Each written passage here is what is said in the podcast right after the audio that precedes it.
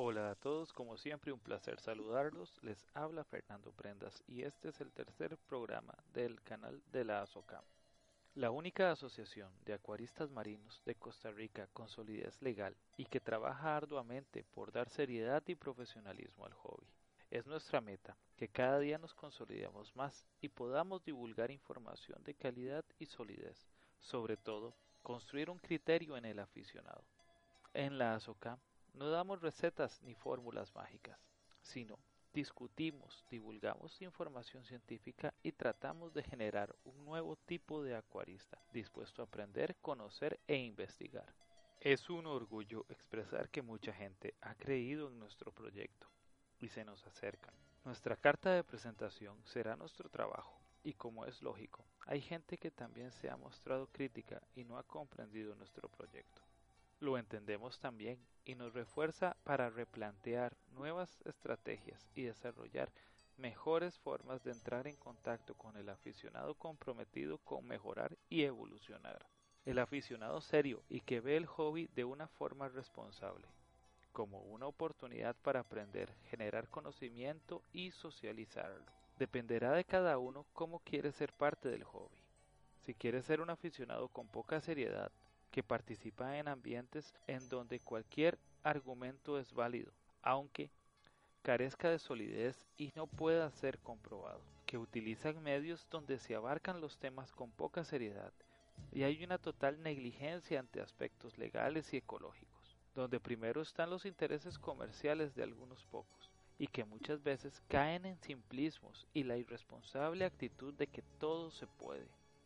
Esta actitud no es nueva, y ha sido prevalente en el ambiente del acuarismo por décadas. Y ha sido responsable también de que mucha gente que inicia en el hobby se retire desilusionada debido a un fracaso.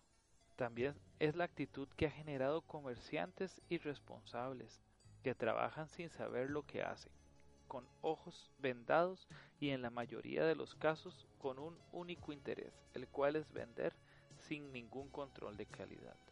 Dicho esto, iniciamos propiamente con el programa.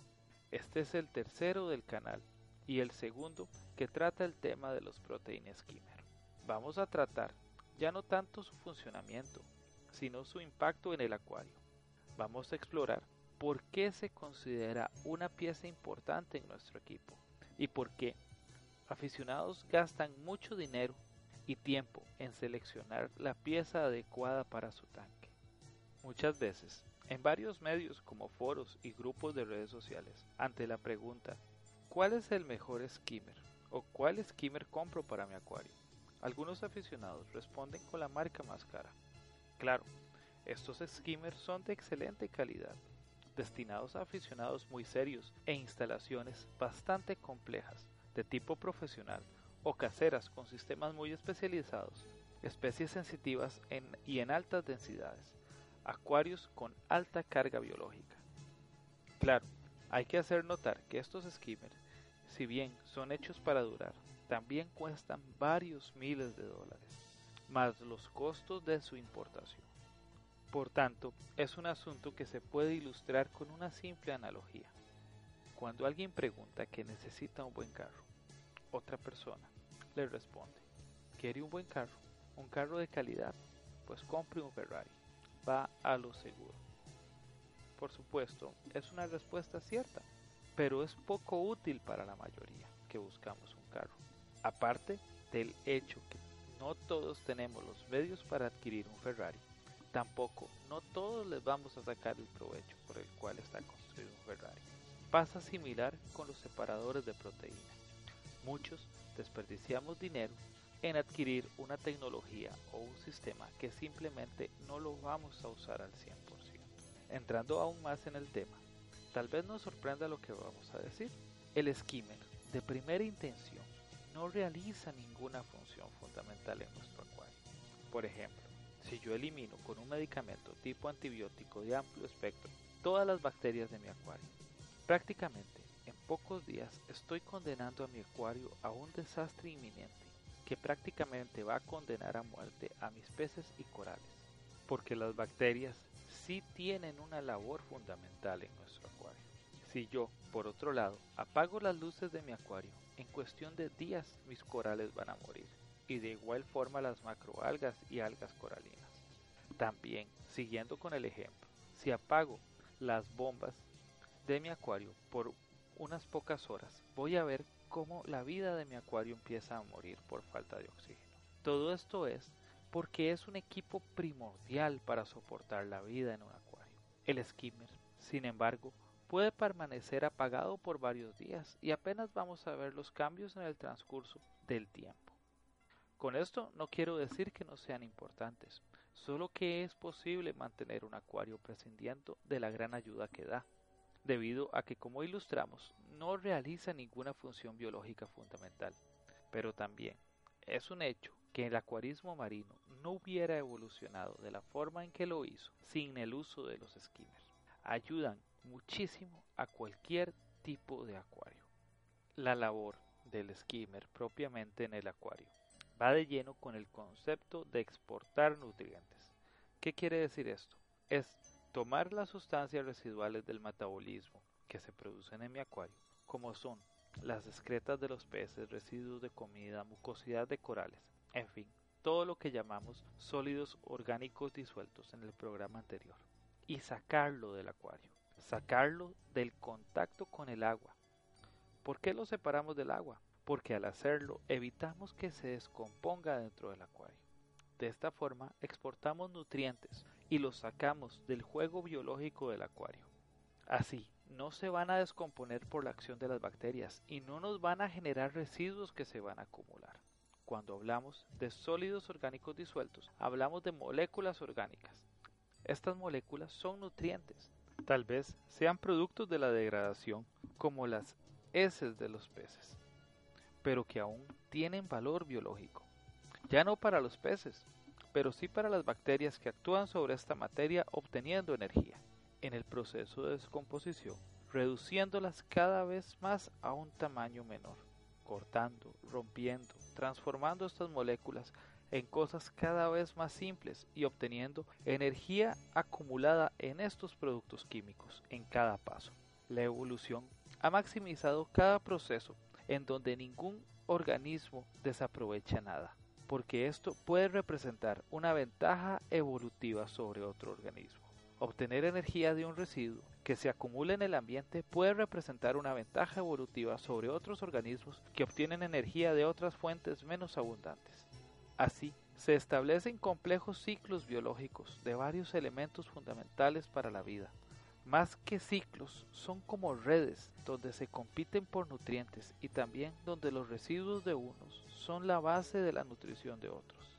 Así tenemos varios ciclos biológicos, como por ejemplo el ciclo del nitrógeno, el de carbono, el del fósforo o fosfato o el del azufre. En la naturaleza, como un sistema en equilibrio, los procesos están bien encadenados, son complicados y los niveles de acumulación de los residuos es mínimo, ya que se aprovechan. Si no es por las bacterias, es por plantas y hongos. Un acuario, aunque podemos mantener un equilibrio en estos ciclos, similar al de la naturaleza, es un ecosistema mucho más pequeño y cerrado, además mucho más simple en su biología. No tenemos tantos organismos vivos trabajando en conjunto. Debido a esto, algunos desechos se tienden a acumular a niveles mucho mayores que en la naturaleza. Por ejemplo, por intermedio de la digestión y de bacterias, las proteínas se degradan a péptidos. Estos se rompen a moléculas orgánicas más pequeñas que son llamados aminoácidos, y éstas se degradan liberando su grupo amino y formando amoníaco, que se convierte en nitrito y nitratos. Los nitratos pueden ser usados por otras bacterias, también por algas y plantas como fuentes de nitrógeno, para volver a formar proteínas. O puede ser transformado a nitrógeno gaseoso por bacterias que trabajan en ausencia de oxígeno. Sin embargo, estos procesos que usan nitrato muchas veces no son tan rápidos ni tan eficientes como los que lo generan, por lo que empieza a acumularse. De forma similar pasa con los fosfatos.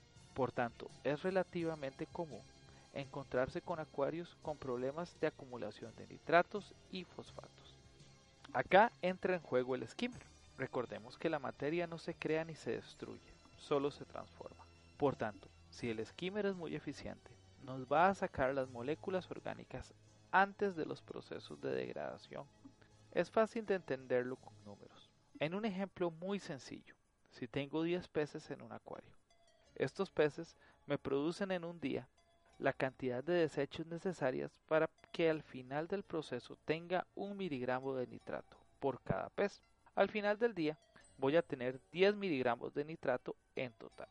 Pero si yo pongo un skimmer, el cual, hablando hipotéticamente, claro está, puede sacar el 80% de estos desechos antes de que se transformen en nitratos, voy a tener al final del día 2 miligramos de nitrato o sea, la cantidad de nitrato que me producirían solo dos peces. Sin embargo, tengo 10 en este ejemplo hipotético. Esta cantidad de 2 miligramos de nitrato es más fácil para el acuario deshacerse de ella, por el proceso que sea, que los 10 miligramos de nitrato. Esto no es difícil de visualizar.